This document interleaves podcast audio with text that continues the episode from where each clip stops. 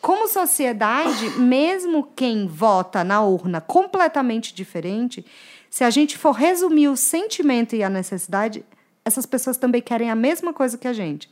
Os caminhos são diferentes para chegar nelas. Então, como é que a gente começa a dialogar sobre cruzamento de dados para que esses caminhos comecem a ser mais para construção em comum? Aí, costurando, eu volto do autocuidado para a gente chegar na linha do autoconhecimento. Que a gente se autoconhecendo, a gente vê que o que é muito importante para para o coleguinha que vota completamente diferente de mim, eu ainda posso construir com ele. Porque a gente tem um norte em comum.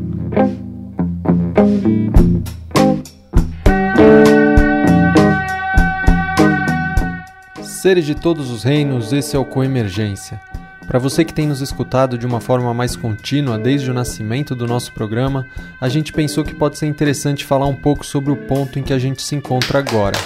Nos nossos primeiros episódios, o que a gente buscou foi estabelecer um pouco das bases que nos sustentam e nos dão energia para produzir o podcast em terrenos mais familiares e contando com a ajuda de seres que estão próximos da gente, a gente falou sobre mundo interno, propósito, emoções, diálogos, amor, compaixão, alegria, equanimidade. É por aí onde nos sentimos mais confortáveis. Nos últimos episódios, e seria honesto dizer também que esse é um pouco do nosso objetivo de agora em diante, queremos passar a ocupar uma zona de desconforto mergulhar em temas mais delicados, mais espinhosos, com mais pontos de vista dissonantes e descobrir um pouco na prática como que a gente pode dialogar com essas questões a partir dessas mesmas bases que eu acabei de citar.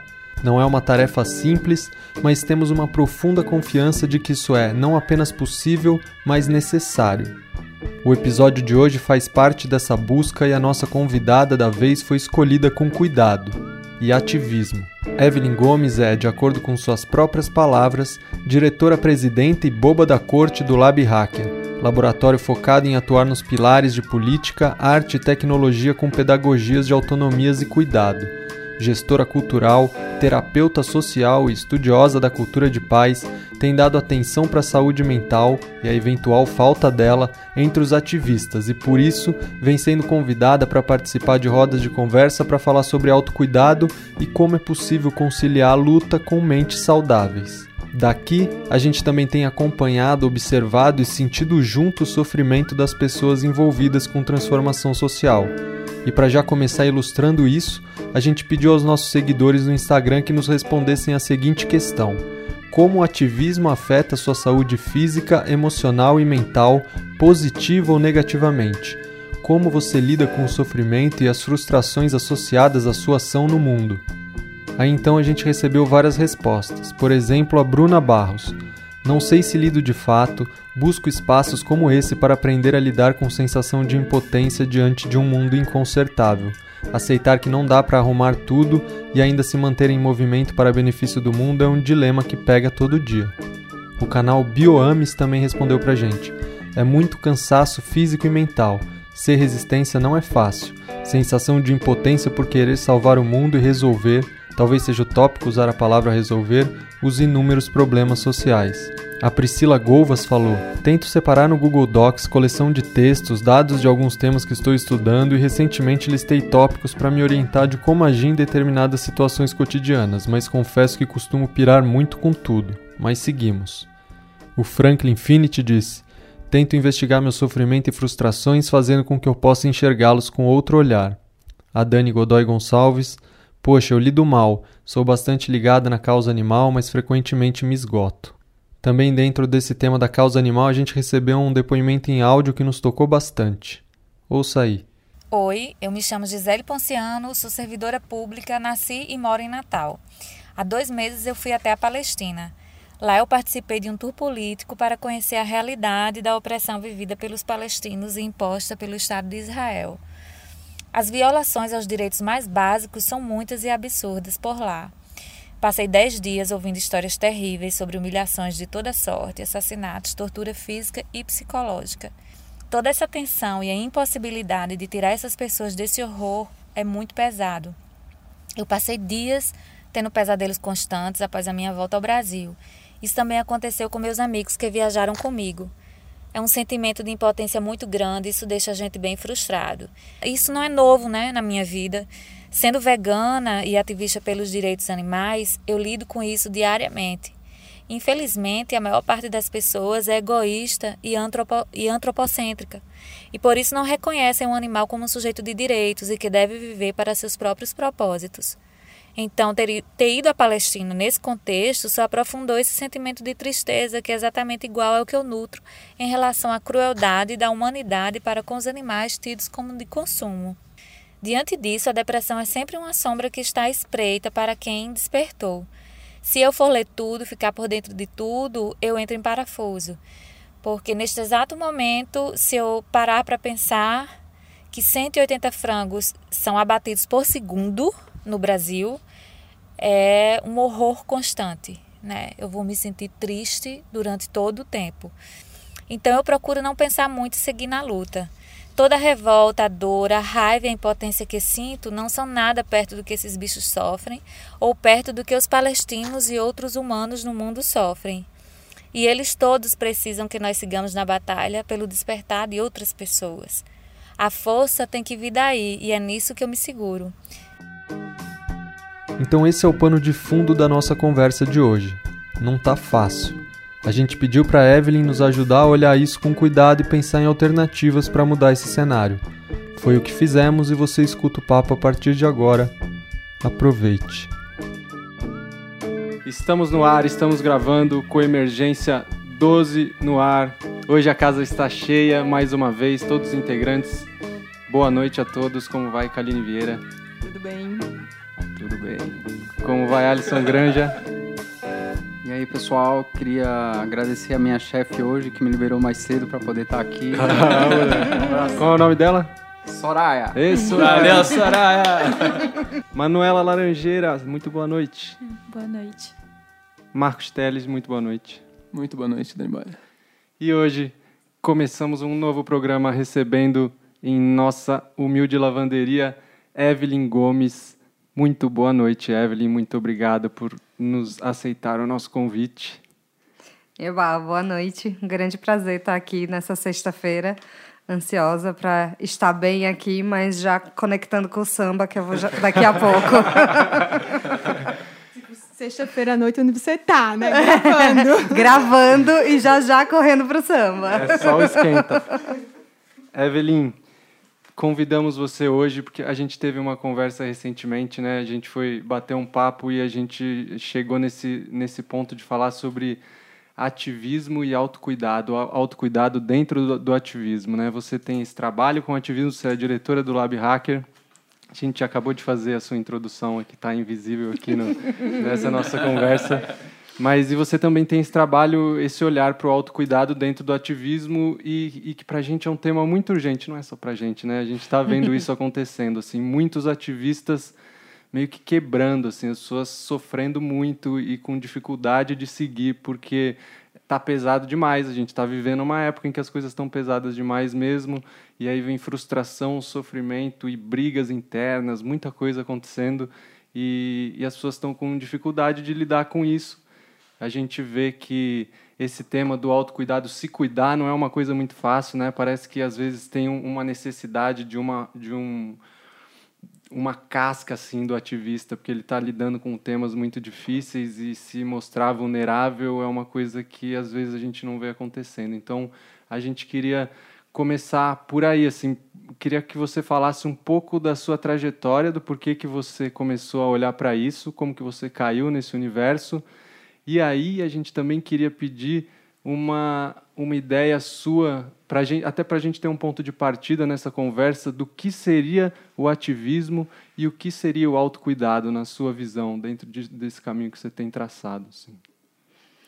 Então, é, da minha trajetória, eu estou em São Paulo há 11 anos e Cheguei aqui para estudar moda, queria trabalhar no São Paulo Fashion Week com os melhores estilistas do Brasil. E aí fui, consegui, fui conseguindo espaços e tudo.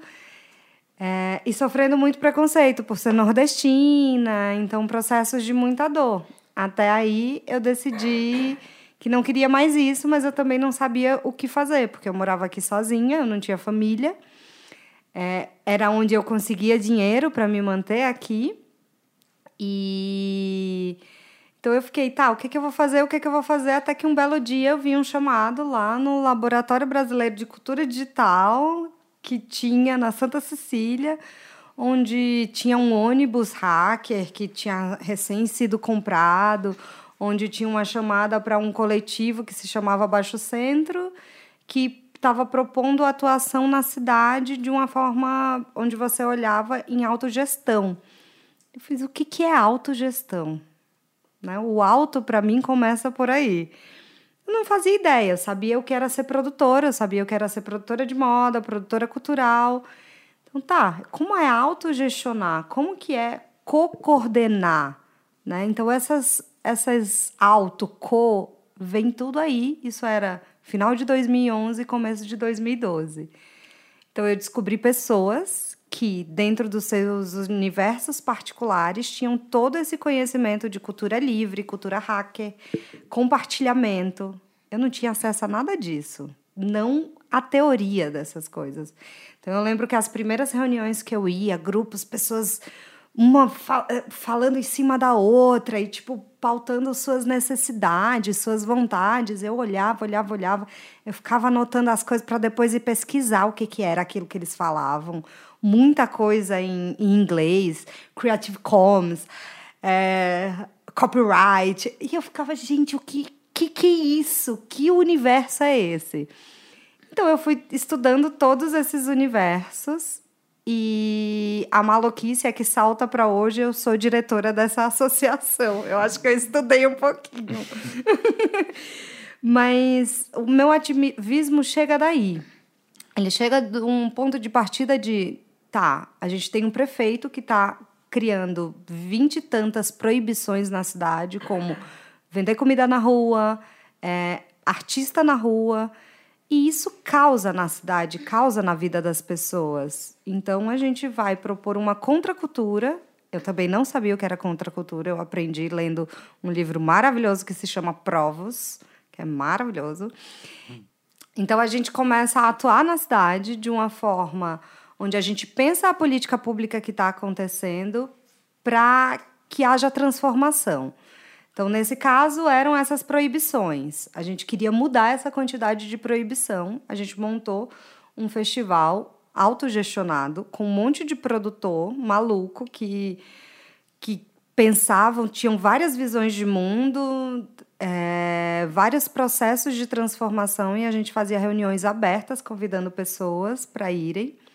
Eu fui uma dessas, convidaram para uma reunião aberta, eu sentei e nunca mais saí de lá. Eles são meus amigos até hoje, não sei como.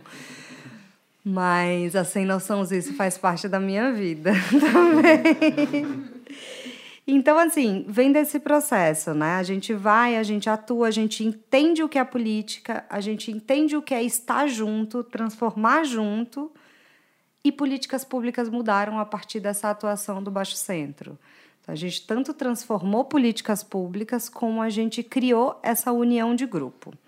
Então, nós fomos ativos, nós fomos ativistas pela cultura e pela transformação dessa política naquele momento de 2012 e 2013. 2013 muda a gestão e é uma gestão que apoia isso. Então, começa a não fazer mais sentido a gente ter essa atuação. E cada um vai para um canto. No que a gente vai para cada um para um canto, cada pessoa desse coletivo vai para um canto, acontecem vários pequenos atritos. E essas pessoas que estavam ali construindo um horizonte em comum, um norte em comum, elas passam a algumas não se gostarem mais. Algumas brigas emergiram dali. Alguns conflitos que não foram dialogados. Hoje passou-se o tempo, a gente é hiper amigo, a gente se chama de família, mas tem um, dois ou três que se perdeu no caminho e que a gente nunca mais falou, ou que um ou dois se falaram. Aí nesse caminho eu peguei carona também no ônibus hacker, que era um coletivo que quando eu entrei já estava andando esse ônibus, eu já sentei na janelinha dele andando, porque ele também se colocava como aberto, venha, faça você mesmo, cultura hacker, cultura livre, né? E eu fui, entrei, como mais uma vez, sem noção, e sentei na janelinha, porque eu gosto de sentar na janelinha. E aí eu também percebi que ao longo das viagens de atuação do ônibus, o ônibus ia para cidades e ele é um efêmero de políticas públicas atuantes. Então ele chega, ele arma um circo numa praça de uma cidade e fala: vamos pensar política, vamos pensar atuação, vamos, vamos fazer você o seu próprio banco de papelão, vamos montar uma, uma PL. O que é PL? Então vamos discutir sobre o que são projetos de lei. Então a gente vai fazendo várias coisas. Só que nessas viagens, o coletivo também foi se desgastando. Pessoas foram brigando e todo mundo que ia saindo do ônibus ia saindo abandonando coisas dentro do ônibus e abandonando, assim, amizades também. Então, desses dois coletivos que foram muito transformadores na minha vida como pessoa e que são coletivos de ativistas, me veio muito um lugar de eu preciso pensar formas de como que a gente olha para um norte em comum e como a gente não desiste um do outro. Porque o que eu vi nos dois foram processos da gente desistindo um do outro. E fui procurar muitos lugares que assim, como é que a gente dialoga, como é que a gente traz o conflito para a mesa, como é que a gente trabalha o conflito, como é que a gente não se desiste como sociedade, porque quando eu desisto de você, eu estou rompendo o diálogo, então a gente não vai criar mais nada juntos, sendo que a gente tinha um norte em comum. Então, se eu já tive um norte em comum com você, significa que eu nunca vou dialogar com alguém que não tenha um norte em comum. Que construção de democracia é essa? Se a democracia está em a gente acolher os diferentes nossos, né? Então, vem muito desses lugares. E, e o autocuidado vem de um processo que minha mãe se separou muito cedo do meu pai. E minha mãe era concursada da Caixa e ela ganhava super o salário base, né, de quem é um concursado de banco, que é bem pouco, mas tem um plano de saúde muito bom. A Caixa tem esse privilégio, tipo, tem um plano de saúde bom. Na hora ela falou: a Evelyn fala muito, a Evelyn é muito agitada, a Evelyn não, não presta muita atenção nas coisas. Eu tinha quatro anos e meio. Ela me enfiou na terapia. Então, eu, desde os quatro anos e meio, tenho acompanhamento terapêutico. Se isso serviu ou não, eu acho que sim. então, vem desse lugar de assim, sempre teve alguém junto comigo, me apoiando, olhar para mim, olhar, investigar lugares e o porquê eu estou agindo daquela forma. E eu comecei a observar o quanto os ativistas não têm esse lugar da, da troca onde a gente tá. Não os ativistas só, a gente como população, né? É, de tipo, tá, mas isso daí que você tá me contando tá vindo de onde? Não, tá vindo da raiva que eu tô sentindo. Tá, mas essa raiva veio porque vamos investigar um pouco mais. Então todas as investigações ficavam rasas. E aí eu comecei a pensar, por que isso? E eu tive uma grande depressão. No que eu tive uma grande depressão, uma amiga minha me falou: tem um retiro de meditação massa, que você vai lá e fica 10 dias em silêncio. Eu falei: nunca, falo pra caralho. Não vai rolar. Um mês depois eu tava lá. e foi bem transformador na minha vida, porque aí eu entendi o lugar da respiração, do silêncio e de trabalhar também essas outras questões das emoções também no silêncio. Porque até então eu tinha muito repertório de terapia, mas que as coisas só me resolviam no diálogo. Então, quando eu, eu fiz o Vipassana pela primeira vez, eu pude entender que se eu silenciar e se eu respirar, ali tem um lugar que eu posso me autoconhecer também. Então nisso eu fui mergulhando a relembrar também de tipo, o que mais pode cuidar de mim? E aí lembrando dos chás que minha avó fazia lá em Arapiraca, relembrando que minhas tias sempre sabem um chá para alguma dor. E fui percebendo essas coisas. E aí fui caminhando também para o lugar de estudar Ayurveda, encontrei o Ayurveda. E fui me tornando essa pessoa que as pessoas começavam a falar: Ai, Evelyn, eu tô com a dor de não sei o quê, o que é que eu tomo? E aí, tô misturando já o ativismo com o autocuidado, né? Porque as pessoas começaram a me procurar para dar receitas. Porque foram vendo que eu chegava no meio de uma reunião com uma garrafinha com gengibre dentro e cúrcuma. Falava, para que, que é isso? Ah, porque é a minha imunidade. Hoje eu acordei um pouco para baixo, então eu tô tomando isso. Ah, Evelyn, hoje eu não tô muito bem, o que, que eu faço? E aí eu fui entendendo como a gente não tem espaço para pensar que a gente tem coisas muito simples, como um chá, que a gente possa se cuidar.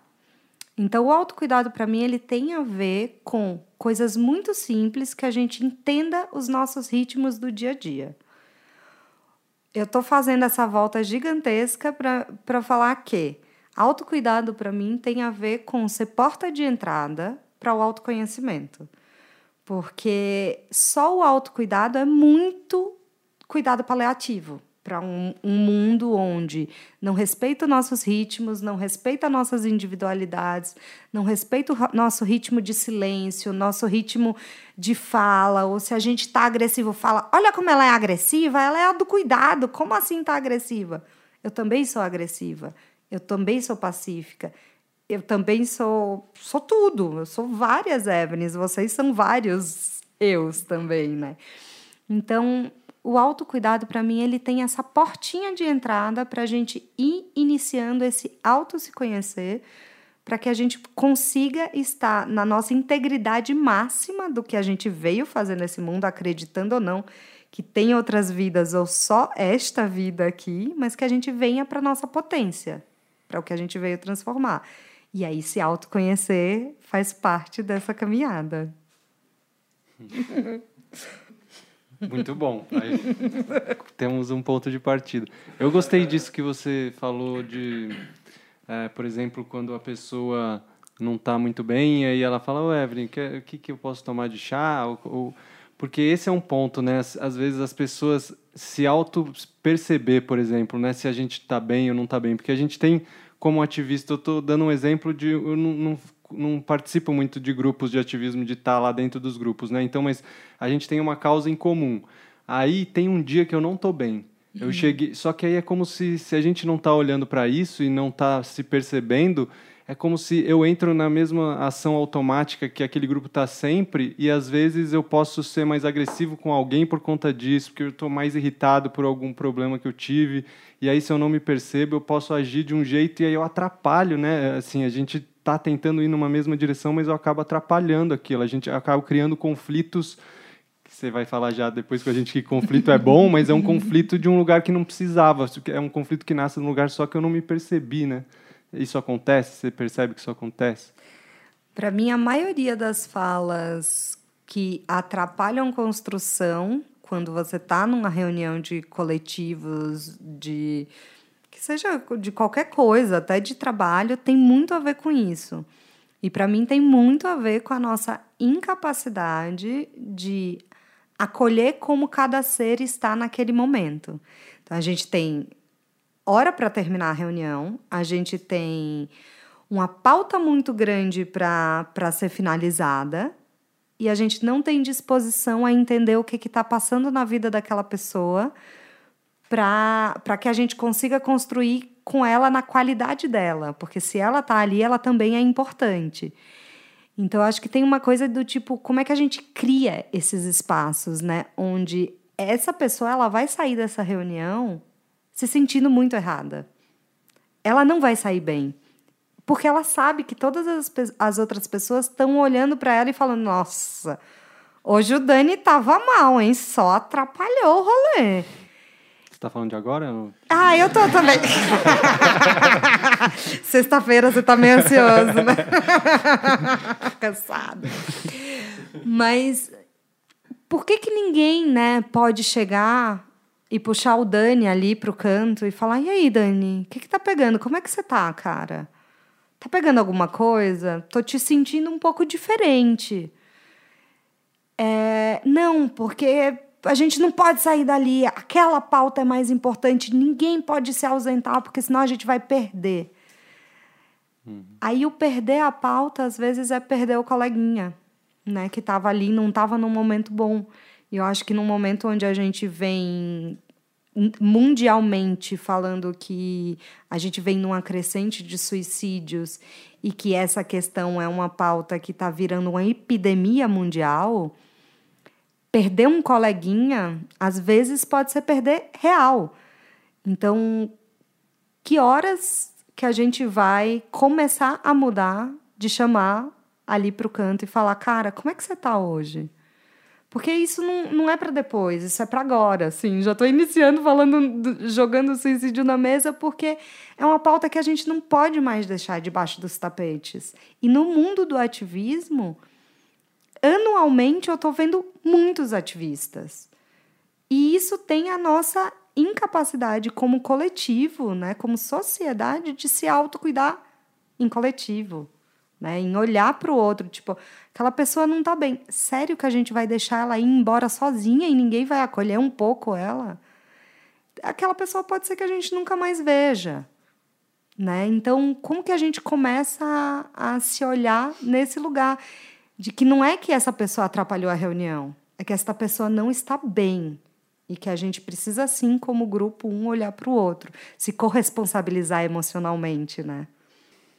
É doido como uh, a gente pode estar contra várias características dos sistemas em que a gente vive, mas uh, esse traço que você falou, por exemplo, ele é uma, ele é algo herdado do, do capitalismo, basicamente. Né? Ele é uma, uma estrutura do mundo tal como ele está, né? Que seria o que a gente está combatendo, né? Total. E o como é como o patriarcado, é como uhum. o racismo, né? Uhum. Ele tá tão estrutural que a gente quer combater, a gente quer muito que as coisas mudem, mas a gente não sabe como fazer. E muito vem do lugar do tipo, a gente não parou para ouvir, a gente não parou para realmente ouvir e a gente não para para perguntar. Então, do tipo, tem alguma coisa que eu possa fazer que eu não estou vendo? Né? Tipo, vocês moram juntos, a gente até já falou sobre isso. Tem alguma coisa que eu tô aqui fazendo que eu não tô vendo que eu tô fazendo? Por que, que a gente não pode se vulnerabilizar, né? Isso é uma coisa do capital, isso é uma coisa do patriarcado. Então você não pode se vulnerabilizar. Então, os brancos, quando ouvem algum negro falando alguma coisa mais pesada, não, não tá me vindo algum exemplo, por isso que eu prefiro não usar. Eles falam, muitos brancos falam, então não me cabe aqui, eu vou embora. Não, houve aquela dor. Aquilo é estrutural. Aquela pessoa entrou no supermercado e provavelmente foi seguida pelo segurança. Nós, como brancos, não passamos por isso. Então, a gente não vai conseguir entender a dor. Mas a gente vai conseguir ouvir o que aquela pessoa tem para falar sobre aquela dor. Né? Então, ao ouvir, a gente pode conseguir talvez atuar e caminhar junto, ou não. Mas antes de ouvir, já desistir, então, ou já julgar, nossa, quanto mimimi, né? Uhum. É um lugar do tipo, a gente não dá não dá construção, não tem, não tem lugar para construção quando é assim. Me parece que o ativismo é um movimento de solidariedade, né? Um, um movimento coletivo, assim, tem um grupo em torno uhum. de, um, de, um, de algo em comum. E que esse algo em comum é, é um cuidado do outro, que é a causa, que é, aquele, que é o objeto da minha ação, né? mas também é um cuidado de mim, porque isso me implica. Eu me conecto com isso porque, de alguma maneira, isso tem a ver com a minha vida e isso me implica. Então, parece que cuida de mim também. Então, é um cuidado do outro e um cuidado de mim. Mas a sensação que eu tenho é que é, esse cuidado não é suficiente, né? O, o, a, o, o movimento ativista, né? Desse cuidado do outro de si não é suficiente para cuidar de coisas minhas que vão surgindo a partir dessas experiências, desse enfrentamento com, com a, a causa que a gente puder pensar. Daí, é, eu fico com a sensação que o, o sofrimento, que era isso que você estava falando agora, que o sofrimento da, do indivíduo que está ali lidando com aquelas questões é como se ele fosse negligenciado tanto pelo grupo, inclusive por ele mesmo. É como se a dor né, que ele está tentando cuidar, diminuir, fosse maior que a dor dele, por, pelos sérios enfrentamentos. E daí, é, essa palavra é bem forte, eu vi hoje, eu acho que calhou, né? Mas é quase um nível de arrogância, tipo, eu não preciso, né? Eu sou uma uhum. pessoa, sou muito forte, eu estou aqui resolvendo essas questões.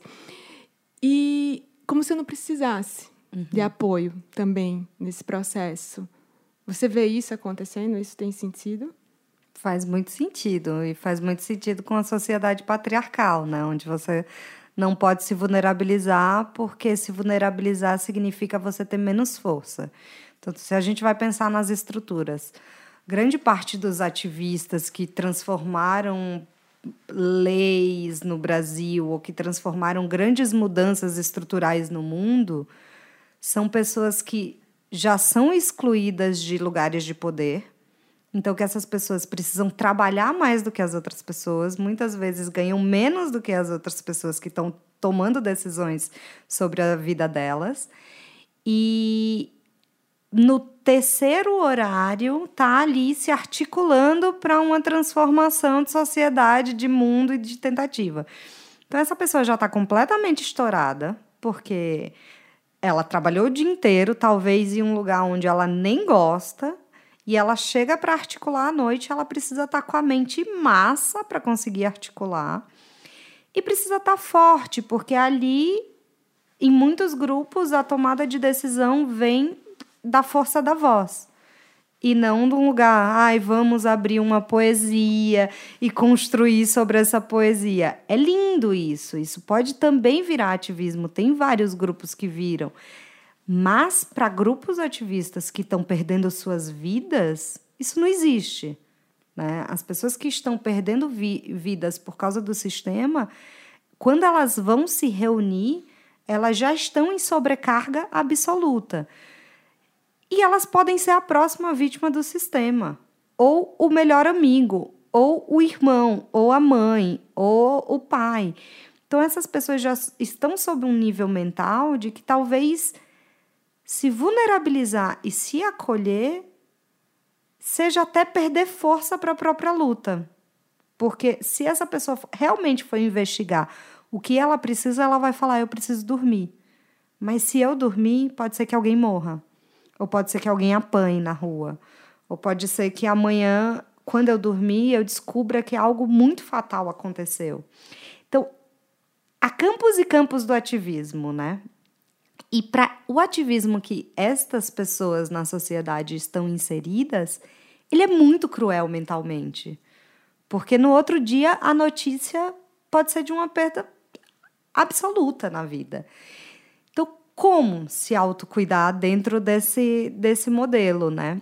E aí o, o que eu venho vendo de crescente são o movimento das mulheres, né? As mulheres cada vez mais juntas, por mais que tenham grupos mistos, elas se blocam e fazem o encontro das mulheres. E cada vez mais a reunião tem coisas para comer, coisas pensadas para acolher. Eu cheguei outro dia em um grupo, que eu não vou citar aqui qual que é, de ativistas que, sei lá, em 2012 era feroz, feroz, feroz. Na última reunião eu vi flores.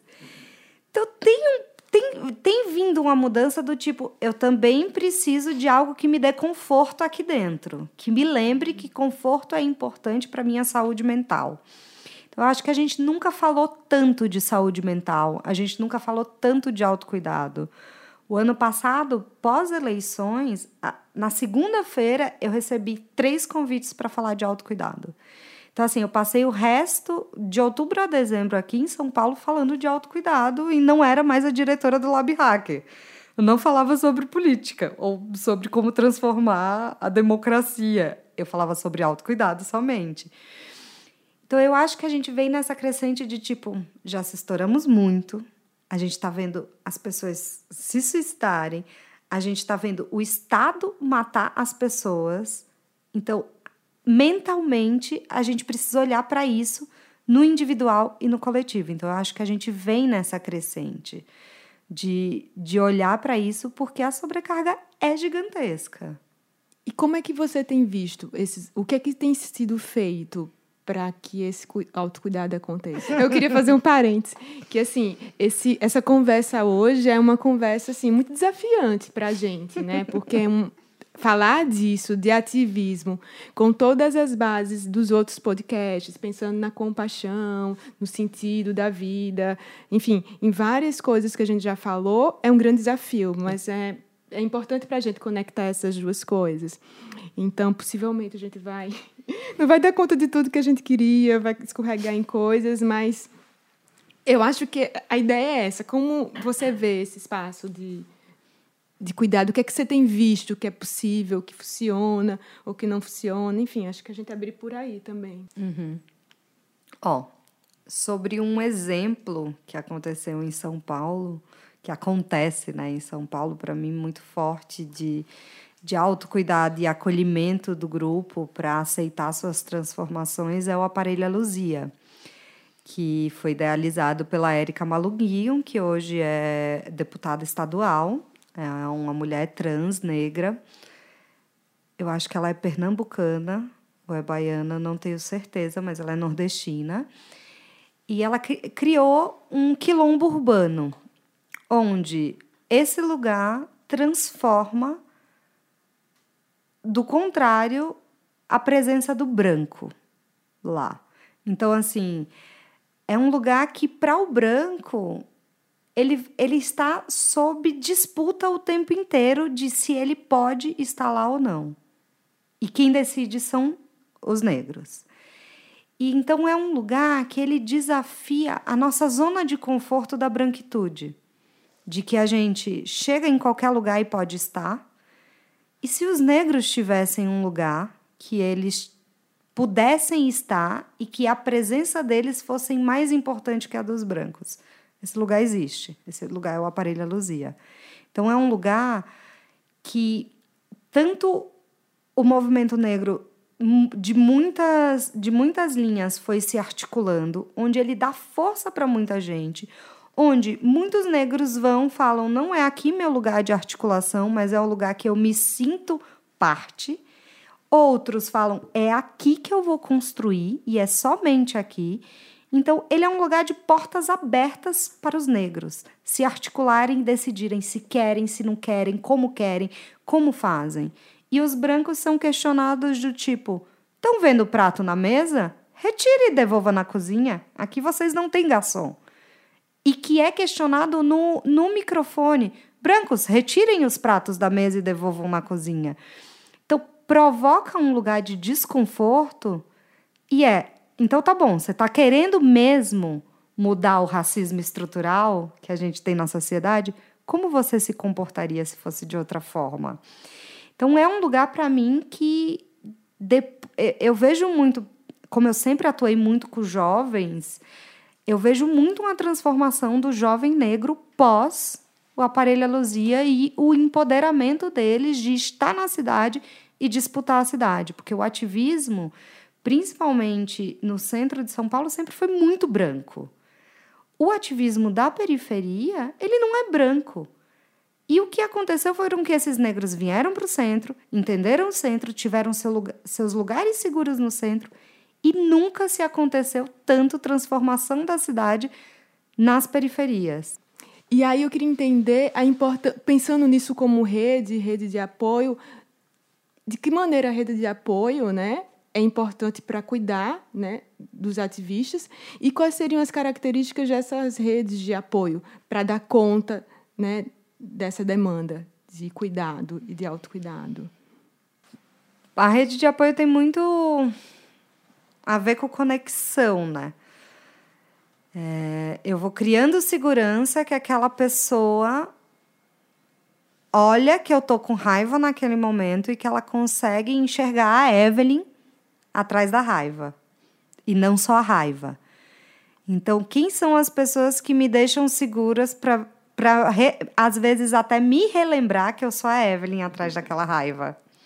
Porque às vezes nem eu tô me vendo mais. Então, a rede de apoio dentro de grupos, ela vem da, da confiança, né? Então, eu vou.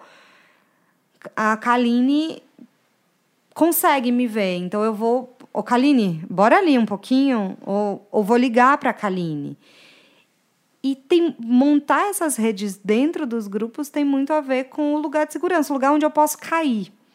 Então, volta ao, o exemplo do aparelho, é o lugar onde eles podem esperar seguros, os jovens, principalmente que têm menos grana, podem esperar seguros o metrô abrir até as 4h45. Porque o aparelho sempre está aberto para acolher essa galera. E às vezes você chega lá, tem uns jovens deitados no sofá ou mais sentados, conversando de boa, porque estão esperando o, o metrô abrir.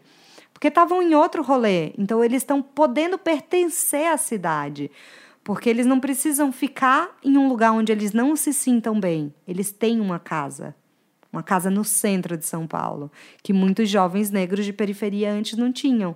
Então eles ficavam na rua, às vezes eram revistados por polícia, se envolviam em grandes questões. Agora eles têm um lugar que é a rede de apoio deles. De dentro de um grupo, é a gente pensar quem são essas nossas casas de segurança. Quem são as pessoas que vão nos enxergar por trás e não vão nos julgar. Vão só falar: meu, senta aí um pouquinho no sofá, deita um pouquinho, vou ali fazer um chazinho.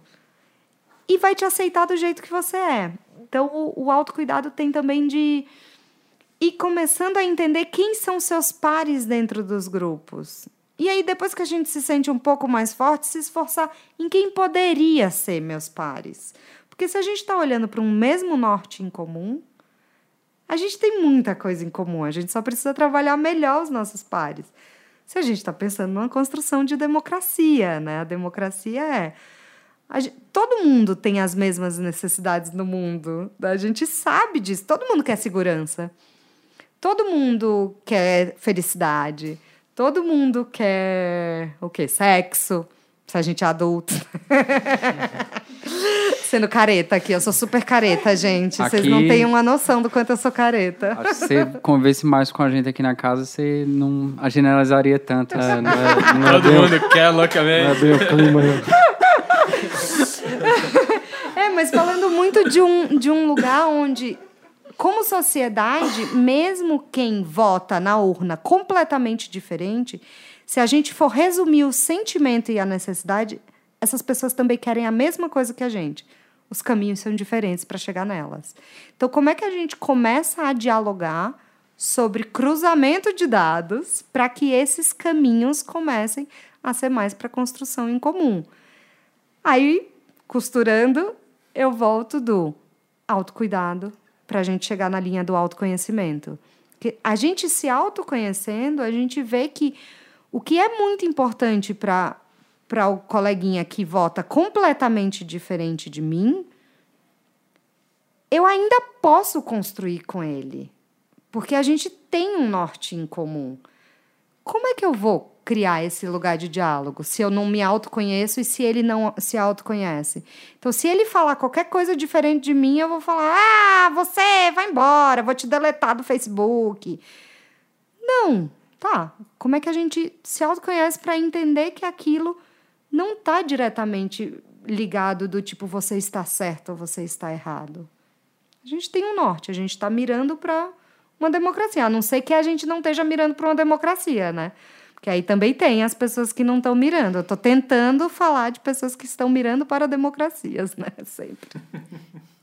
Quando você fala das, quando você falou dos pares, né? É, às vezes eu, tenho uma sensação de que a rede é uma coisa maior, mais forte, assim, tem uma força maior do que você só ter uma pessoa assim que ah não aquela pessoa é aquela pessoa que vai me entender e eu vou ligar para ela e e aí vai, vai funcionar, eu vou poder falar, eu vou poder ser o que eu estou sendo agora.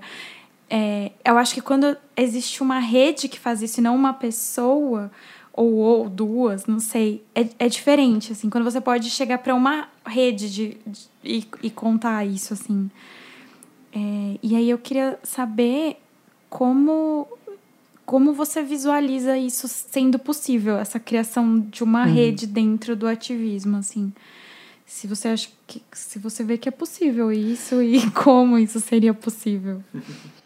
Eu, eu tiro o campo do ativismo para isso, eu volto para o campo das pessoas, seres humanos na vida, né?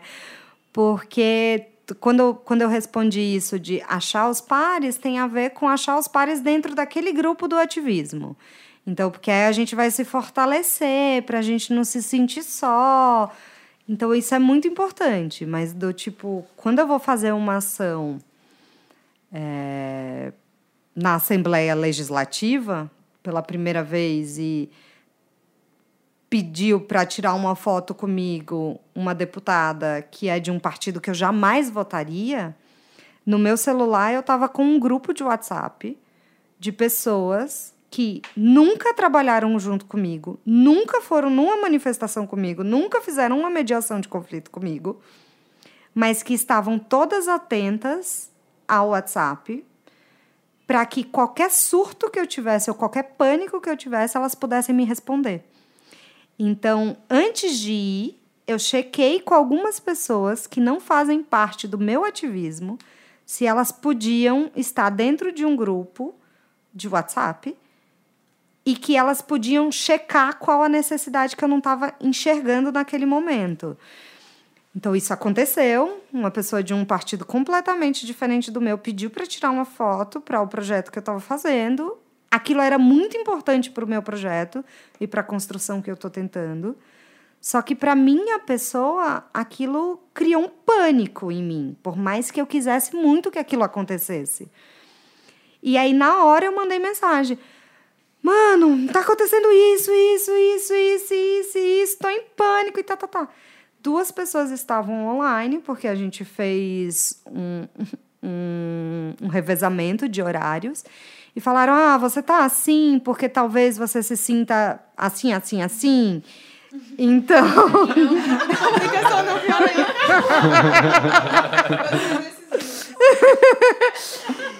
e, e aí eu tô te falando isso com um exemplo meu de que eu aprendi nessa caminhada a fazer, em que me fortalece, porque em vez de talvez isso me fizesse sentar no café e não agi mais. E eu ainda bati em pelo menos 15 gabinetes depois que isso aconteceu. Porque eu me senti fortalecida de, de continuar, porque eu consegui me reorganizar. Porque eu tinha pessoas, eu já tinha montado isso, e são pessoas que não fazem parte do meu grupo de ativismo, que se pá, nem entendem o meu trabalho sabe? Então, não necessariamente a nossa rede de apoio, os nossos pares para nos apoiar naquele momento precisam ser as pessoas que atuam com a gente no dia a dia. E se pessoas dispostas a que a gente continue a atuar no dia a dia. Talvez seja até melhor não ser parte do seu dia a dia, porque aí ela tá, ela tá a Kaline fala uma palavra. É, ela tá compl... implicada. implicada. Aí, às vezes, quando a pessoa tá implicada, vai ser mais complicado ainda de, de conseguir te ajudar. E então. pegando esse exemplo da Evelyn, é, me, o que eu acho que também é uma coisa chave, você ter essas pessoas que você possa contar, mas é muito. A, o, o passo anterior é pedir. Né? Porque não adianta você ter um grupo e você não pedir ajuda.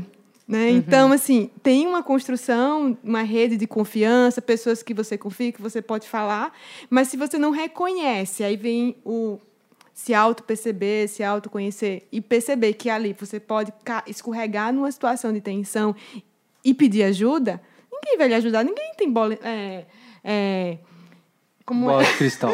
bola de cristal. bola de neve. bola de cristal. Bola de basquete. ninguém, ninguém tem uma bola de basquete. pra saber o que tá acontecendo com a gente, né? Sim. Que a gente tá sofrendo, que tá doído, né? Então, e eu acho que aí vem a coisa, né, do movimento de arrogância e de humildade, né? E que não tem nada de errado em pedir ajuda e dizer que não está bem, né? E se vulnerabilizar. Eu acho que é uma chave importante. É, e tem a ver com se autoconhecer. Por isso que eu sempre linko autocuidado com se autoconhecer.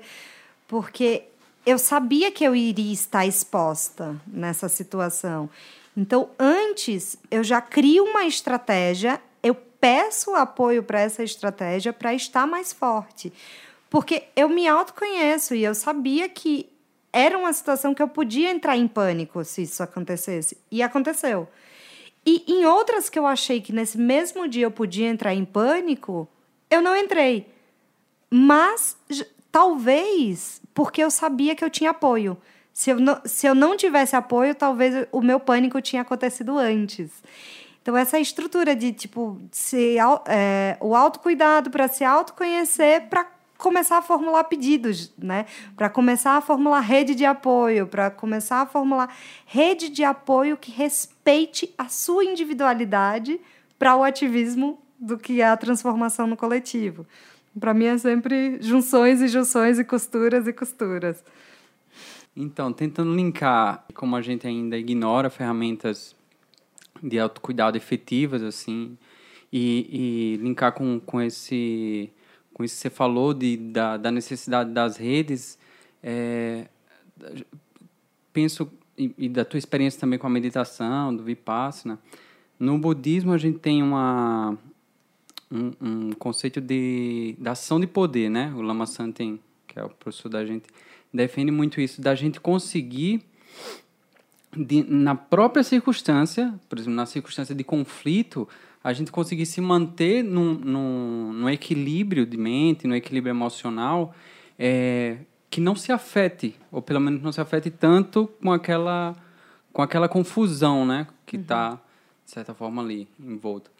É, aí eu queria ver assim, você vê isso também, faz sentido para você isso também, de, de além de da gente contar com a rede, que é super importante, também ter um trabalho interno de, de estabilidade, de conseguir manter uma estabilidade, um equilíbrio, para não se afetar tanto no próprio momento em que a confusão está acontecendo?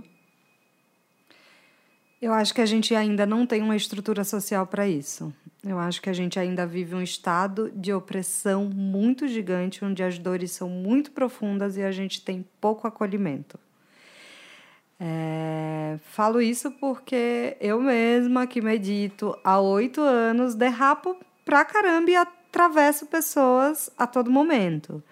Mesmo sendo mediadora de conflito, mesmo buscando caminhos de não violência, mesmo meditando, mesmo estudando a Ayurveda, não cheguei e nem pretendo chegar nesse lugar, porque eu gosto de ser vida louca também. Eu gosto de, de vez em quando, quebrar os pratos mesmo. Mas eu acredito muito que a gente possa chegar sim, e eu acredito muito que tem pessoas que já conseguem. Essa sou eu. É... Tem um lugar, assim, de, tipo, da, dessa estrutura social que a gente vive, de que oprime tanto, sabe? Quando eu saio na rua, hoje eu vim pronta para ir para o samba, né?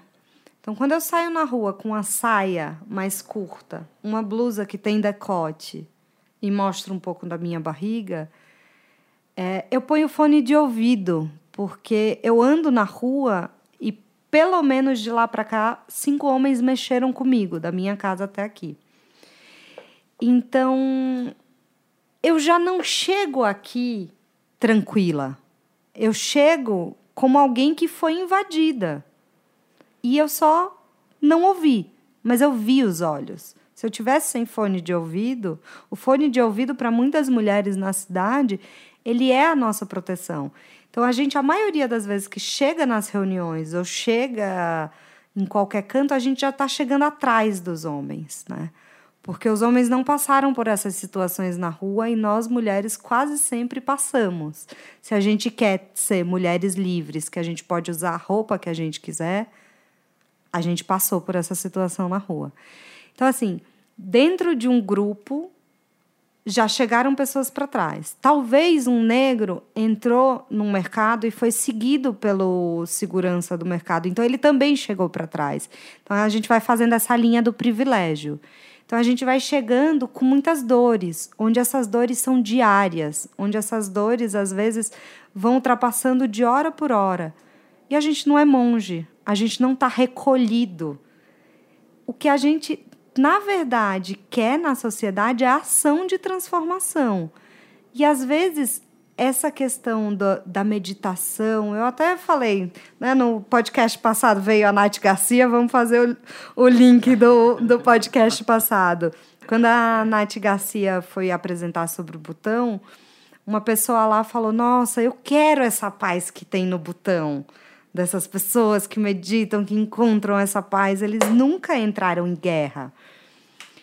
E eu fiquei com aquilo trabalhando dentro de mim. No final, eu pontuei assim: olha, eu acho que existe paz em países africanos onde a dança e a euforia também é paz interna. Então eu, eu sempre fico num cuidado assim, por mais que eu tenha escolhido fazer uma meditação que ela é silenciosa, que ela não use elementos nenhum, de não mostrar isso como a forma de não violência. Porque a forma de outros povos para não violência talvez seja a euforia e ação. E aí sempre é esse lugar do tipo, o que é o que é essa questão de, de conseguir se manter no seu centro? Como é esse centro? De onde vem? De onde vêm nossas origens? De onde vêm nossos povos? Como é que a gente cria como sociedade, entendendo as individualidades, para que a gente po possa construir com tantas individualidades? Te respondi. Sim. É, se, só certificando, você não entende a meditação como a forma, no caso, né? Não, É, não, não entendi. uma. Foi Como uma das uma- formas. Só que é uma das formas, é, como a gente estava falando antes, né? A gente antes fica conversando, tá, gente? Vocês que estão aí do outro lado, eles servem comida pra gente. Teve cafezinho, teve suco de laranja, teve uma pizzinha. A gente Isso, fica avi- fofocando. Avisa aí que tá cheio de convidado negando convite aí o tempo inteiro. Não, Aí- gente, venham. Por que, que vocês estão negando? Vocês vão ficar com a barriga cheia, ó. Vão economizar aí a janta ou o almoço. E a gente pede desculpa aos pelo menos nove primeiros convidados que não tiveram nada disso, né? Só quero falar que eu tenho privilégios nesse momento, apenas. Mas voltando à pergunta, eu, eu, eu super entendi isso de que essa não é a forma, mas eu tenho muito cuidado, assim, voltando para algum outro podcast que a gente falou que teve, do abraçador de árvore, né? Porque aqui, principalmente aqui em São Paulo, é o, é o lugar onde eu convivo, então é o lugar que eu mais ouço, tem essa forma da espiritualidade, a forma do yoga. E essas pessoas pacíficas. E assim, para mim, na minha caminhada, a não violência não tem a ver com pacifismo, ela tem a ver com ação. Como que a gente está pronto para ter ação no mundo? Então é só essa pluralidade de religiões, ações, meditações e que possa caber que eu fui abrindo, abrindo, abrindo, abrindo e abrindo tudo como ação. Mas sim, adoraria ver o pau quebrando e eu estar bem serena, mas eu tenho uma certeza. Em muitos lugares eu estou hiper serena quando tá o caos acontecendo. Eu sou a pessoa mais calma e eu fui produtora de música por muito tempo e eu era muito contratada pela minha calma. Mas era minha calma que eu tinha rede de apoio onde eu estava xingando. Tava xingando todo mundo, tava rasgando assim. Filha da puta, tá mandando eu fazer não sei o que, não sei o que, não sei o que. Ele é louco. E aí eu, continu eu conseguia manter a minha calma ali. Então, a minha calma não vinha da minha meditação. Ela talvez a minha meditação me desse serenidade para perceber que a minha respiração estava começando a, ir para outra frequência. Então, ela vem para o autoconhecimento de que eu precisava acionar minha rede de apoio. E aí, na minha rede de apoio, eu vomitava tudo para que eu não vomitasse para a pessoa que está na minha frente. Então, eu fui criando estratégias para ser a pessoa dentro de um conflito a mais calma. Mas eu, muitas vezes, quando tá todo mundo só floreando as coisas e eu vejo que tem um conflito embaixo da mesa, eu muitas vezes sou a pessoa que falo, gente, tem um conflito aqui, ó. Vamos olhar para ele? Porque a gente está fingindo que ele não tem. Então, eu fico entre uma e outra, entre a mais calma e a que não deixa o conflito ficar embaixo do tapete. A que traz. Isso gera trocentas coisas, porque a gente quer, sei lá, eu olho, a gente não, eu quero ação no mundo e transformação, e que os conflitos não fiquem mais embaixo da mesa. É, quando você fala, você entende que você falou, mas eu vejo que você repete uma palavra que talvez ela precise. A minha, eu estou com necessidade dela ser esclarecida. O que é autoconhecimento para você? Né? Porque talvez a gente esteja falando de coisas muito parecidas ou não, né? Mas eu acho que o que seria você fala que autocuidado é um, é um caminho para o autoconhecimento, né? E que se, como se, auto, se, se autoconhecer é cuidar de si, é perceber coisas. O que seria isso para você, Evelyn?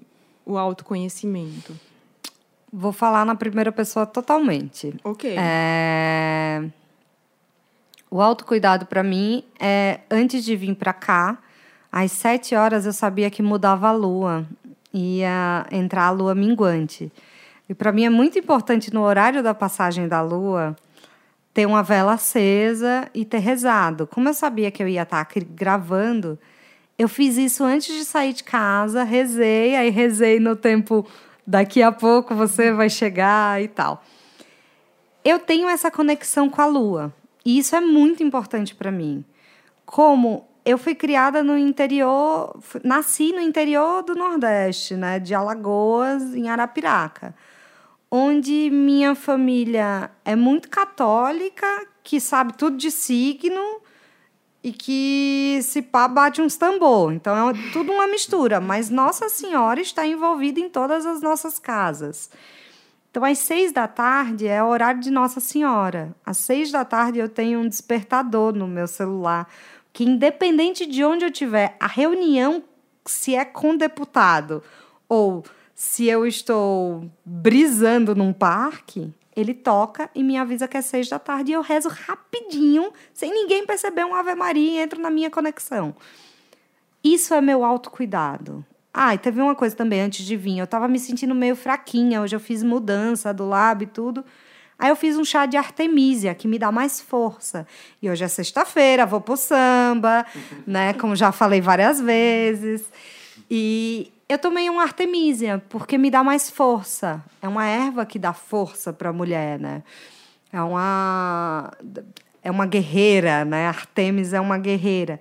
Então, esses são meus processos de autocuidado que eu tô te falando, assim, das minhas últimas horas, o que eu tive de autocuidado comigo.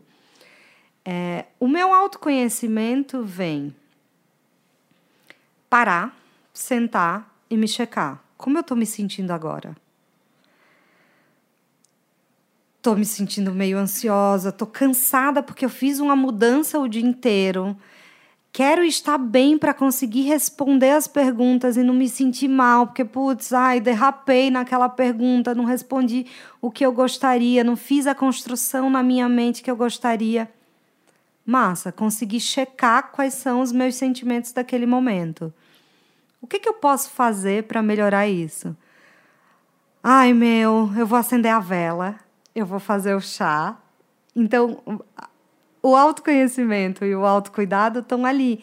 Eu sei qual chá preciso, eu sei que eu preciso acender a vela, eu sei que eu preciso rezar a minha Ave Maria. Mas se eu não tivesse sentado e me checado como eu estava naquele momento, nesse processo de me autoconhecer e auto-perguntar para mim como eu estou me sentindo agora, eu talvez não tivesse tido nenhuma dessas estratégias para chegar aqui. Eu tinha simplesmente tomado meu banho, me maquiado e chegado aqui e alguma parte de mim teria ficado descuidada. Então eu não chegaria inteira. Eu, chegar, eu cheguei aqui, cheguei inteira, porque eu me chequei antes. Nem sempre a gente consegue fazer isso no nosso dia a dia. Então a gente se autoconhecer, olhar para esse repertório do que, que a gente está sentindo, o que, que é importante para a gente naquele momento, a partir daí a gente consegue buscar estratégias de autocuidado. Como eu falei lá no começo, das pessoas falando: tô me sentindo assim, o que, que eu tomo? Então, essas pessoas já estão se autoconhecendo, né? Tá tendo um processo de autoconhecimento.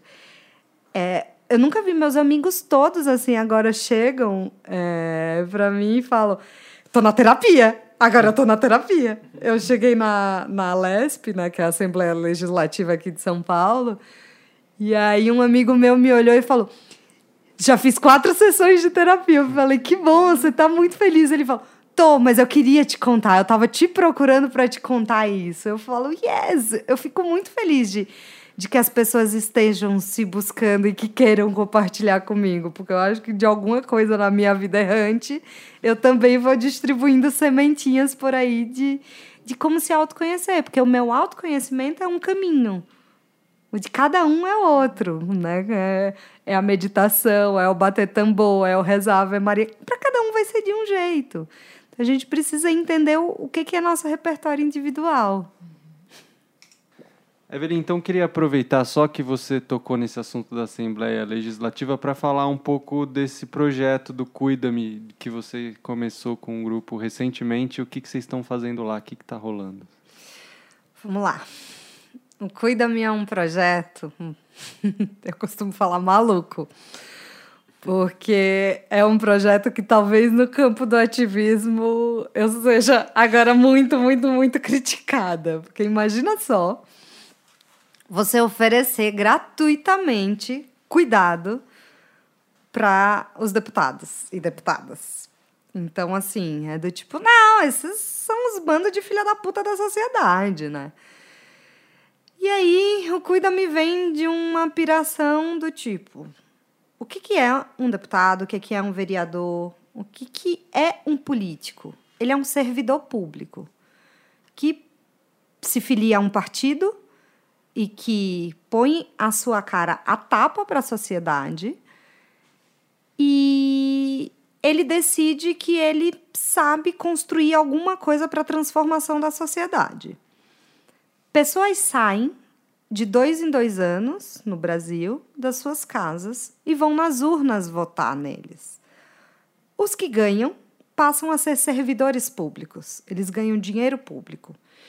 Então, pensando assim, um servidor público, ele está fazendo um serviço. E aí eu gosto muito desse lugar que os campos do Dharma e da meditação fala do nosso serviço no mundo, né? Se eles são servidores, eles têm um, um trabalho de decidir sobre o que vai legislar sobre nossas vidas, eles são nossos cuidadores. Ou eles deveriam ser nossos cuidadores na sociedade. E quem cuida do cuidador? Quem já foi no gabinete para oferecer cuidado para essas pessoas? Porque elas são pessoas. Você chega lá, em qualquer gabinete que você bata, vão ser pessoas que vão estar tá lá dentro. Não tem máquinas, são apenas pessoas. Quem está olhando para essas pessoas como pessoas? Então, um grupo de terapeutas se uniu, olhando principalmente depois do, do Fla-Flu que rolou na última eleição. Na, na penúltima eleição foi um grande Fla-Flu, e na última eleição foi pancadaria, né? Foi tipo há 10, 12 anos, Maracanã desabando, né? Arquibancada, para quem lembra dessa situação. A eleição passada foi isso: famílias rompendo é, na, o Natal da família já não existiu no ano passado. Então, assim, eu comecei a pensar como eu também atuo estando mais perto dessas pessoas, falar como que essas pessoas se cuidam? Elas têm tempo para se cuidar?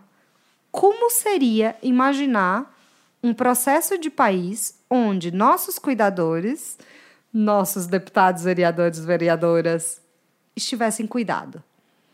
Aí um grupo de terapeutas se uniu e a gente tá indo lá toda semana, batendo de gabinete em gabinete, aqui na Assembleia Legislativa de São Paulo. Falo aqui porque é muito pertinho da casa deles, dessa lavanderia, de onde eu estou falando agora. A pé dá 20 minutos.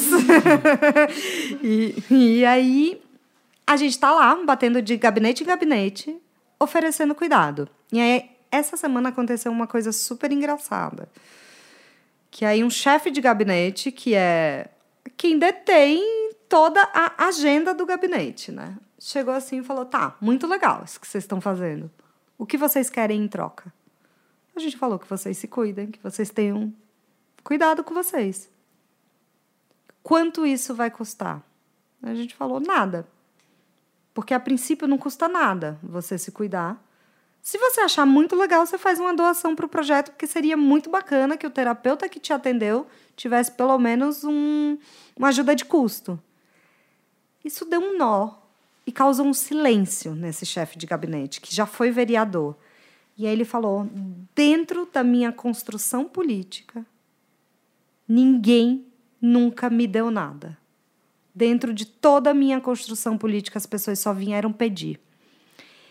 E aí vem desse lugar do tipo, o quanto a gente abandonou a política, o quanto a gente deixou de fazer a política junto. e o quanto a gente deixou que a tomada de decisão seja apenas por ele e aceitou essa hierarquia.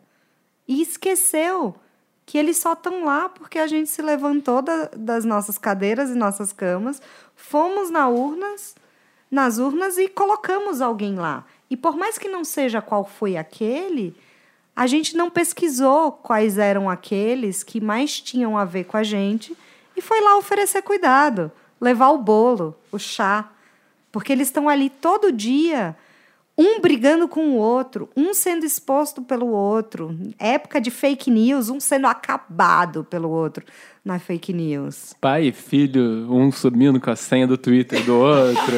Gente! Precisa de um terapeuta lá também para ajudar isso aí, pô. Pois é. Mediação de conflito, né? Mediação de conflito familiar. familiar, veja bem. E é isso. E, essas pessoas estão olhando para isso, então o Cuida-me ele propõe isso. Ele é um grupo de terapeutas que está indo propor, inclusive, mediação de conflito.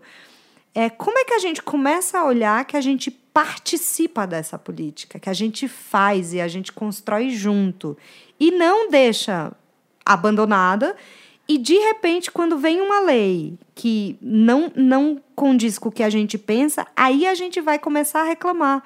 Porque o processo de uma lei ser construída é longo. As pessoas vão construir essa lei, essas pessoas trabalham nesses gabinetes, elas vão construir a lei. Muitas vezes vão articular com outros gabinetes essa lei. Elas vão ser protocoladas, elas vão entrar em pauta, elas vão ser discutidas como pauta e só depois aprovada. E assim, quando você vai assistir uma sessão de votação, você vê que tem vários mecanismos para, inclusive, pautas que são muito complexas, eles nem votarem enquanto já não tiverem um acordão. Quantos de nós sabemos o que é um acordão? Quantos de nós sabemos quanto tempo demora tanto esse trâmite? A gente só sabe quando algum canal de comunicação fala para gente. Isso já aconteceu muito tempo antes. Então a gente não estava lá transformando, a gente não estava lá apoiando as pessoas que a gente acredita, ou a gente não estava lá cobrando da, do, de quem está votando de, diferente do que a gente acredita, porque às vezes eu tenho um conhecimento que o deputado não tem. E se eu falar, deputado, eu quero falar sobre esse projeto de lei com você. Você entende que isso não, favor, não favorece seus eleitores? Seus eleitores são daqui, daqui, daqui. Esse projeto não vai apoiar essa população. Às vezes o deputado não sabe, porque são muitos projetos de lei em pauta e são muitas outras negociações em pauta. Com esse olhar de entender esse macro da política, vai, vai se entendendo do quanto se precisa de apoio lá dentro, porque é muito feroz e muita gente vai comentar no podcast do tipo: ah, e você está colocando eles como coitadinho, porque sempre falam isso para mim. Eu já sei que essa é a grande crítica que falam para mim.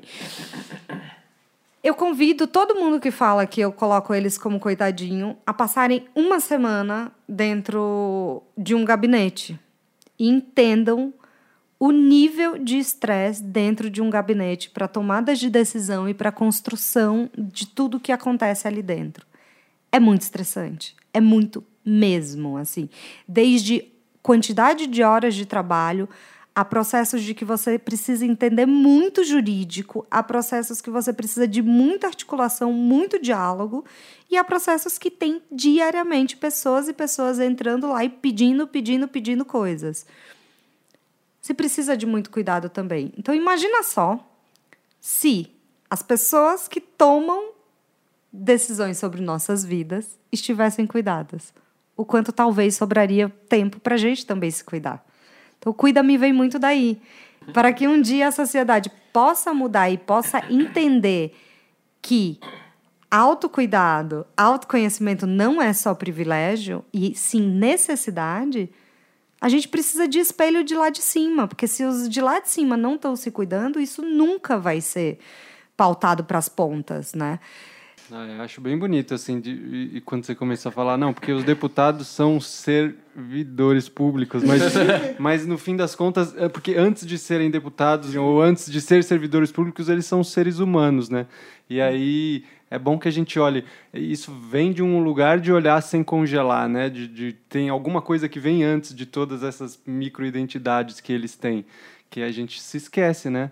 Dessas pessoas que estão os nossos inimigos, assim, eu estou fazendo aspas aqui uhum. para quem não está me vendo, mas a gente, a gente olha para os nossos inimigos como eles fossem só nossos inimigos, né? Mas antes de ser nossos inimigos, eles são seres humanos e aí eles estão se manifestando daquele jeito por conta de uma série de, de, de situações e tal, mas existe uma liberdade para ser outra coisa e se a gente consegue apoiar eles, por exemplo, com, com cuidado, a gente aumenta essa chance, me parece. É, para mim também me parece. Mas e isso vem aí hiperlinkando com o ativismo. É, eu só consegui pensar nisso porque os meus amigos ativistas começaram a falar muito do hackear a política, né? No Lab a gente fala o tempo inteiro, estamos hackeando a política. E eles começaram a ser, a ser candidatos. E aí eu comecei a ver muito perto de mim o que aquele processo dos 45 dias de campanha é devastante na vida da pessoa. Eu vi amigos que praticamente se separaram, que depois para remontar o casamento foi muito trabalho. Eu vi amigos que terminaram em, em depressão. Eu vi amigas que quase entraram para se candidatar e de última hora voltaram. Nas primeiras críticas, assim, já foram tão pesadas que elas voltaram para trás. Então, eu acho que eu tenho esse lugar de começar a ver os amigos ativistas a quererem disputar a política nesse grau de ser deputado, ser vereador, vereadora, e ver o quanto isso abalava a vida emocional deles. E agora eu estou num momento onde eu tenho amigas que são deputadas. Então vem muito um lugar do tipo, eu preciso cuidar delas, mas espera, eu não quero só cuidar delas. Eu quero muito transformar, né? Então, para transformar, a gente precisa cuidar de todo mundo. Eu preciso sim também cuidar do meu diferente. Eu só sou capaz de transformar para para Evelyn, né? Tô falando em primeira pessoa, tirando um pouco cuida-me e colocando um pouco a Evelyn. E eu só sou capaz de transformar se eu também conseguir falar com o meu diferente. Porque se eu falar só dentre meus iguais, o meu poder de transformação é muito pequeno. É, e é legal isso que o, o Dani falou e você complementou falando das suas amigas ativistas, porque acaba que a gente fica olhando o outro como inimigo e não reconhece que ele é amigo, porque ele pode não ser o nosso amigo, mas ele é amigo de outras uhum. pessoas. Então, ele é um ser, né? Um é. ser humano e que às vezes a gente só consegue se conectar com ele quando ele está naquele lugar de uma pessoa conhecida, né? Então a gente consegue.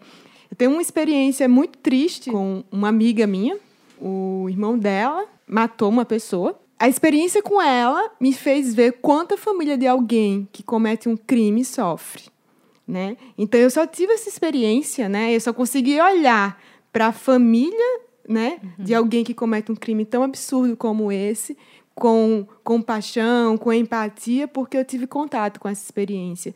E com a própria pessoa que cometeu o crime, que, enfim, foi presa, foi julgada, fez tudo que deveria fazer.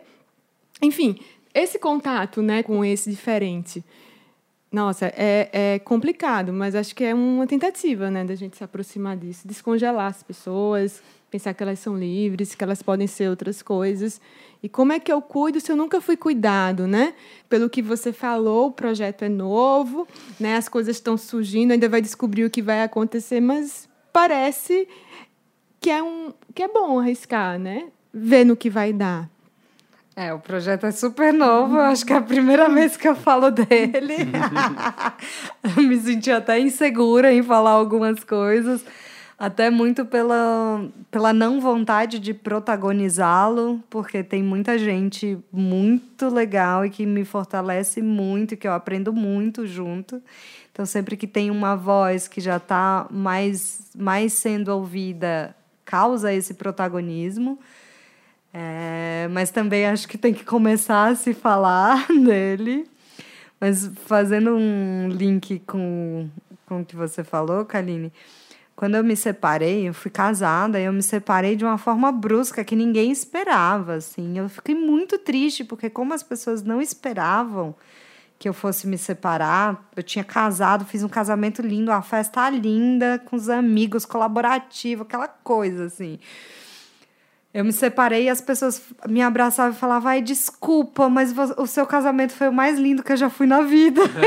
vocês terem ideia. Então eu fiquei muito sozinha, muito sozinha, assim, do tipo, ninguém entendia, ninguém queria muito me perguntar, porque tava todo mundo inseguro de me perguntar o que aconteceu. E eu tava na casa da minha mãe, tava com a bicicleta, assim, para sair da casa dela. Ela falou: Não vai para casa, filha, é uma da manhã, você tem que atravessar a Cracolândia para ir para casa. Eu falei: Eu vou sim, porque eu preciso ficar no meu canto, eu preciso do meu lugar. Aí ela começou a brigar comigo, assim, tipo, me perguntar o que, que eu estava fazendo da minha vida. E aí me veio assim, mãe, para! Para! Tá todo mundo, assim, iso me isolando, me isolando, porque tá todo mundo com medo de me perguntar. Tudo que eu esperava de você como minha mãe era que você me acolhesse, que você me desse colo. Ela parou, respirou muito fundo ficou quieta, começou a chorar, dura, assim. Mulher nordestina, né? Agrestina, da Agreste. Olhou assim, ela é uma doçura de pessoa, mas quem conhece essas mulheres sabem a dureza que elas têm também dentro delas. Ela olhou para mim e falou: Você lembra da sua avó? Falei: Lembro, claro. Ela falou: Você lembra da sua avó dando algum carinho para mim? Falou: Eu não sei o que é isso. Eu nunca recebi. Eu não sei como te dar. E aí ela sentou no sofá, ela falou, chorando, brava assim: "Não vai embora, deite aqui no meu colo". e a gente ficou uns 5, 10 minutos as duas chorando e ela fazendo carinho na minha cabeça. E aquilo era uma sensação assim que eu acho que na vida adulta, da adolescência para a vida adulta, eu nunca tinha sentido. Porque ela só tinha feito isso em mim quando eu era criança. E eu lembro que ela fazia muito quando eu era criança, mas que depois ela não tinha esse referencial de como chegar perto de mim. Então é isso, ela não tem esse referencial. Ela não tinha esse referencial de como o colo era o que ia cuidar de mim. E através de um conflito de as duas brigando, gritando uma com a outra, a gente terminou as duas chorando, uma no colo da outra. E no final eu falei: "Tá bom, mãe, agora eu vou para casa porque eu, você precisa respeitar a minha liberdade". Ela falou: "OK, mas chegue em casa e me ligue na mesma hora que você chegar". Fizemos o acordo final. Falando um pouco de referencial também de cuidar.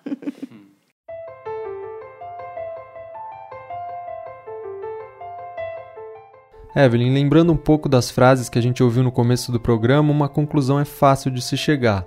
Estamos sofrendo. O que é que você aprendeu na sua jornada sobre ativismo e autocuidado que você considera importante de compartilhar com as pessoas?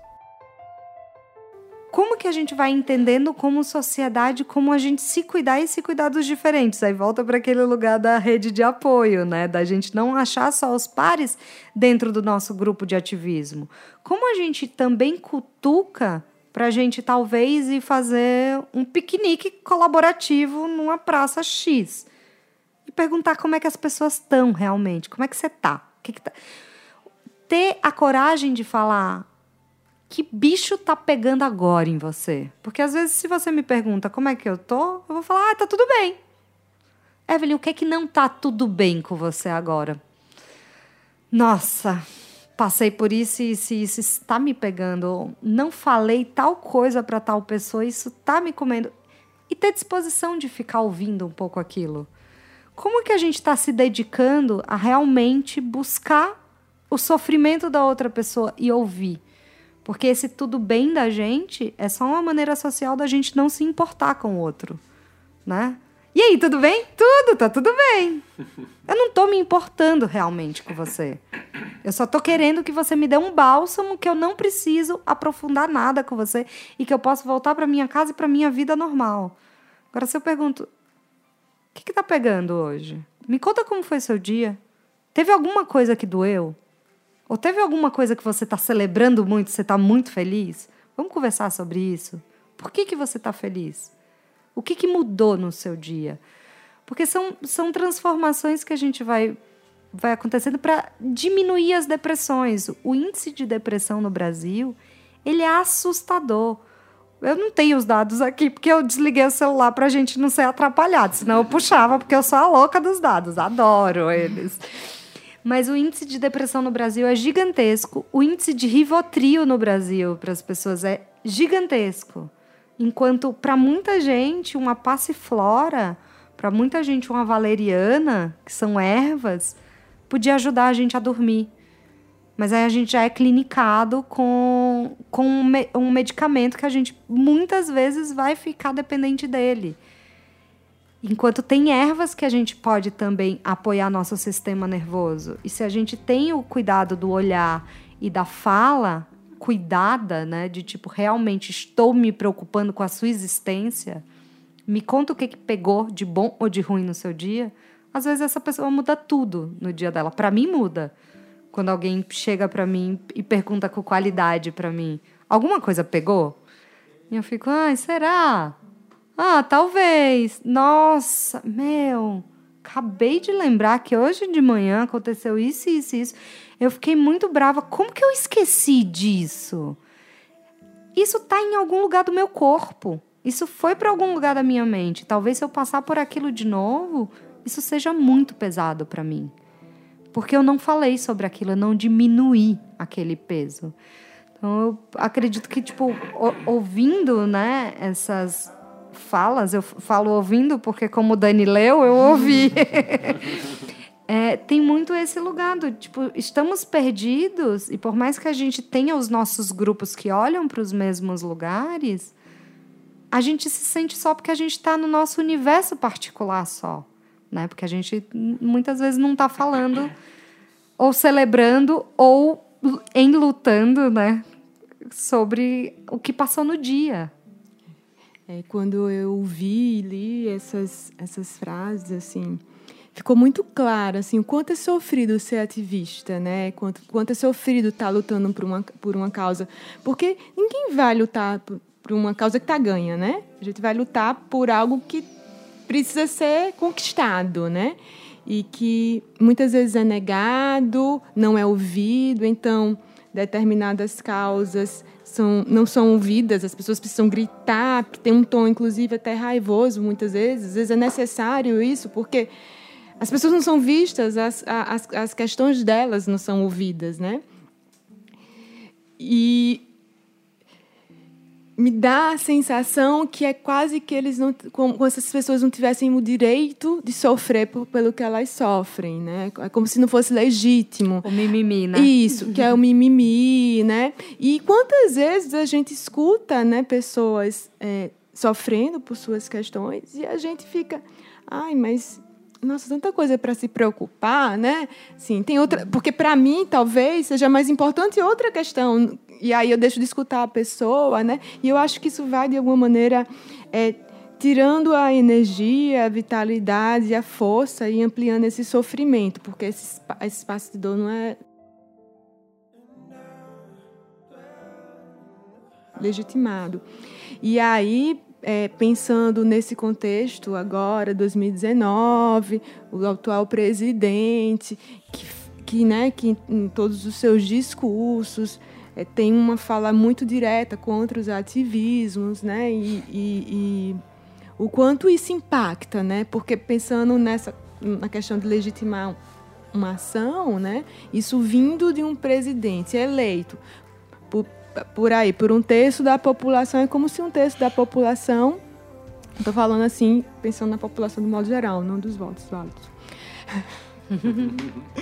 é, como isso tira potência, né? Do ativismo enquanto isso produz sofrimento nas pessoas. E eu acho que é, a ideia de falar sobre, sobre isso, ou tentar iniciar uma conversa sobre ativismo, é pensar como é que a gente encontra espaço para viver com dignidade, para ter espaço para esse sofrimento, para reivindicar, né? Sobre aquilo que a gente precisa, sobre aquilo que a gente acredita, e isso ser legítimo, né? Isso não ser banalizado, ridicularizado, né? Eu acho assim, isso super importante. Quando eu escutei assim, um, algumas pessoas especificamente que eu conheço, foi muito doloroso, doloroso ouvi-las uhum. sofrendo desse jeito. Sim. Eu li esses dias é, uma atriz norte-americana. Eu não lembro quem era, eu não, não decoro nomes. E uma crítica muito forte porque ela tem um filho que nasceu mulher e que com cinco anos ele disse para ela: Mamãe, eu sou um menino. E aí ela estava dando uma entrevista sobre isso, falando a partir do momento que ela me disse que era ele, tudo eu tratei como ele. E fui trabalhando junto e entendendo o que é essa transformação, entendendo se aquilo era algo que ela ouviu na escola ou se que era ele emergindo. E o que essa atriz falou foi que o que ela percebeu é que essa criança se reconhecia como um menino mesmo. E que a única coisa que ela podia fazer é apoiá-lo a ser um menino. E eu tô falando isso porque isso tem muito a ver com a transformação de mundo que a gente vem vivendo, com a internet das coisas, né? E a internet que traz um lugar de comunicação, da gente entender quantos dos nossos amigos hoje adultos, quando criança, não falaram para suas mães e seus pais que não eram aquele gênero que nasceu e que hoje não lembram mais disso e que reprimiu tanto, tanto, tanto isso que é capaz de se imaginar sendo do outro gênero. Isso é uma transformação que a gente vai precisar pensar muito e que nos próximos 10 anos vai mudar muita coisa. E a gente precisa pensar que essa camada de população, ela foi oprimida a vida inteira de ser quem ela é, ou ele de ser quem ele é. E a gente não tem noção para onde isso vai ser, porque a gente nunca pôde ter essa liberdade. Eu acho que a internet traz esse lugar. A internet traz o lugar de olhar o autismo como pessoas que podem conviver naturalmente dentre, dentre outras pessoas. Que as deficiências também podem. Então, são várias camadas de sofrimento, de exclusão de sociedade, onde a gente coloca que só uma maneira é certa. Uma, duas, três, cinco no máximo são certas de existir. E que o ativismo é errado. Quando a gente tem políticas que não são pensadas para as pessoas e para a transformação do mundo, olhando para ele com sua contemporaneidade, o que a gente tem é exclusão. Então a gente não, não pode deixar emergir o novo, co-emergir. Né? fazendo o jabá. e, e que é muito isso, porque essas dores vêm porque parece que, que é errado sentir essa dor. Se a maioria do mundo ainda não está nem enxergando que aquilo é dor, e aquilo é muita dor. Porque se essa pessoa acessou essa dor, ninguém tira essa dor dela. Eu não posso dizer que aquilo não é dor. Eu não posso dizer que aquilo não foi sentido. Essa dor realmente existe. A qualquer ativista de qualquer coisa e da pessoa que não é ativista. Se ela me disser que dói, dói. Agora, como que a gente olha para as nossas dores para a transformação de mundo? Porque muita gente diz que dói a liberdade do outro para oprimir. Então a gente é opressor ou a gente quer a liberdade dos indivíduos? isso então, muito bom, muito obrigado. A gente queria muito falar desse assunto, falar de ativismo. A gente tem visto isso como está difícil para as pessoas e de como é importante falar. E muito obrigado por você ter vindo, assim, uma alegria receber você que tem olhado para isso há muito mais tempo. E esse, assim, falar para as pessoas também de casa, esse é o começo dessa conversa. A gente não dá conta de falar de tudo numa vez só, né? Acho que esse é um tema é, que vai ser e vai ser tema por muito tempo ainda no nosso país. Acho que as pessoas estão começando a falar sobre isso, os grupos, e a gente também quer olhar para isso. Então, obrigado, Evelyn. Valeu, volte sempre. Falar de ativismo para mim sempre é muito complexo, porque são muitos ativismos, né? Então ser uma voz falando de ativismo é uma responsabilidade muito grande.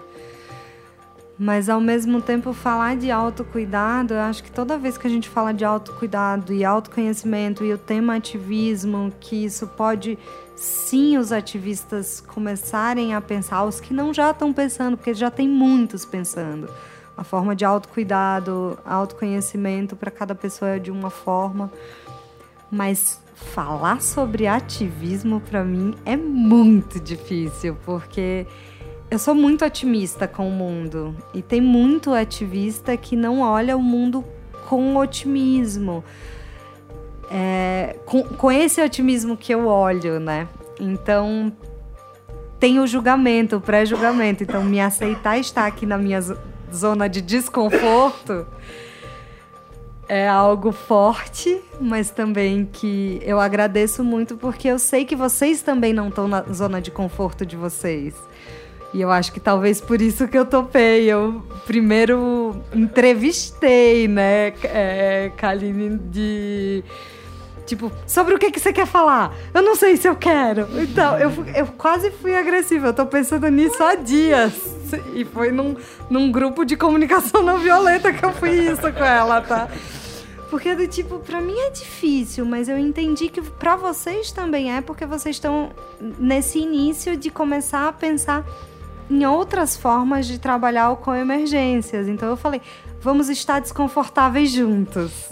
E nisso eu também achei minha segurança de estar desconfortável aqui, percebendo o desconforto também de vocês. E vamos investigar mais, porque há, há muitos ativismos. E a minha voz ainda é uma voz de muito mais privilégio do que muitas outras vozes. Eu tentei trazer exemplos de muitas vozes aqui para tentar que muitas pessoas estejam sentadas aqui do meu lado mas que eu jamais posso falar pela voz dessas pessoas. Só elas sabem o que elas passam, só elas sabem o que é ativismo para elas, né? Eu estou falando muito de mim e de percepções que eu tenho de dores de pessoas do ativismo. Então eu agradeço muito estar aqui desconfortável com vocês.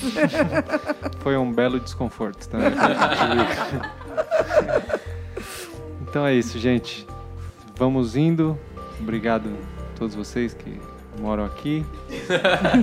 e nos encontramos em 15 dias, se assim a impermanência permitir. Valeu! Tchau, gente. Agora eu vou correr pro samba, tá bom? Beijo!